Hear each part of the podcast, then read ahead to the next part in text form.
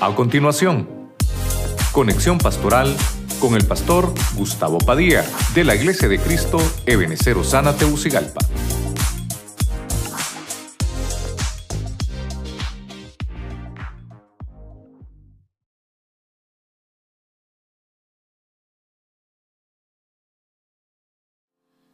Hemos hablado de la protección del buen pastor y nos enfocamos en el Salmo 23.1. Esta versión de la traducción viviente dice, no tengo necesidad ya de nada. Y cuando encuentro yo por qué esta versión dice así, es porque el Señor en ese pasaje del versículo 1 al 4 encuentro que me protege de siete cosas. La primera cosa por la cual me siento protegido es porque dice, no tengo necesidad de ninguna cosa. Nada faltará. No hay necesidad. ¿Por qué? Porque soy oveja. Dependo. Dependo de Dios. Eso es lo primero que tengo que saber. En el punto número dos, dice que en delicados pastos. Cuando esa palabra la buscamos, está hablando de verdes pastos, está hablando de hierba tierna, está hablando de que hay nuevos retoños que todo lo que está desgastado en mi interior será renovado en el nombre de Jesús.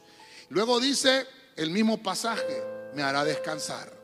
Y la palabra descanso tiene que ver mucho con estar en el aprisco. Es que yo me recuesto, me recuesto después de mis labores, sé dónde descansar. Tengo mi semana de servicio, pero después me recuesto estoy en el aprisco, la siguiente semana me toca recibir. Y cuando me vuelva a tocar mi turno, voy a estar descansado. De eso, de eso está hablando. Porque estamos en el aprisco. Una oveja que no está en el aprisco es una oveja que está descarriada. Tiene que regresar al redil.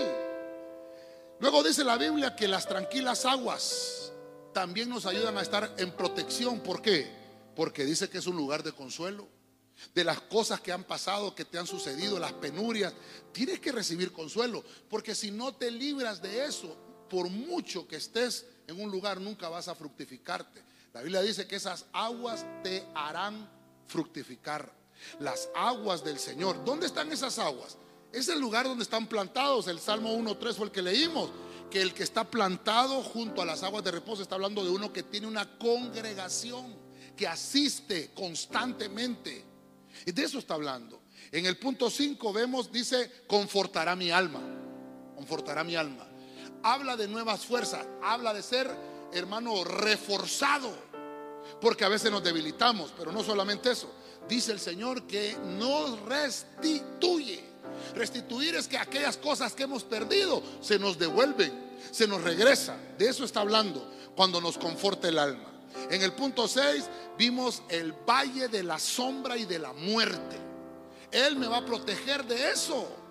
El valle de la sombra y de la muerte pueden ser aquellas cosas que yo todavía no entiendo, pero estoy declarando que van a morir. No, dice el Señor, yo te voy a librar.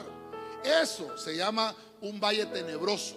Dice el Señor, yo, yo estoy contigo. Ahí en el valle vas tomado de la mano conmigo. Es más, dice el Señor, estoy quitando los obstáculos del camino para que pueda llegar libremente siempre a mi casa, dice el Señor, y me pueda buscar en todo momento, que esos pensamientos de muerte desaparezcan de tu vida.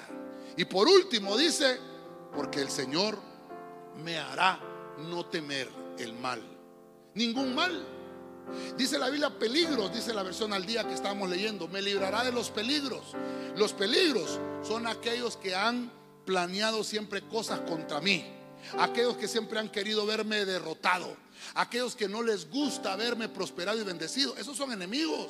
Y lo leíamos en el Deuteronomio capítulo 28, verso 7, que si por un camino vinieron, por siete caminos van a regresar derrotados. Y tu victoria no va a ser de un día, es una victoria estable. Te la dio el Señor y vas de victoria en victoria, de gloria en gloria, porque el Señor es tu protector, tu buen pastor. Amén y amén.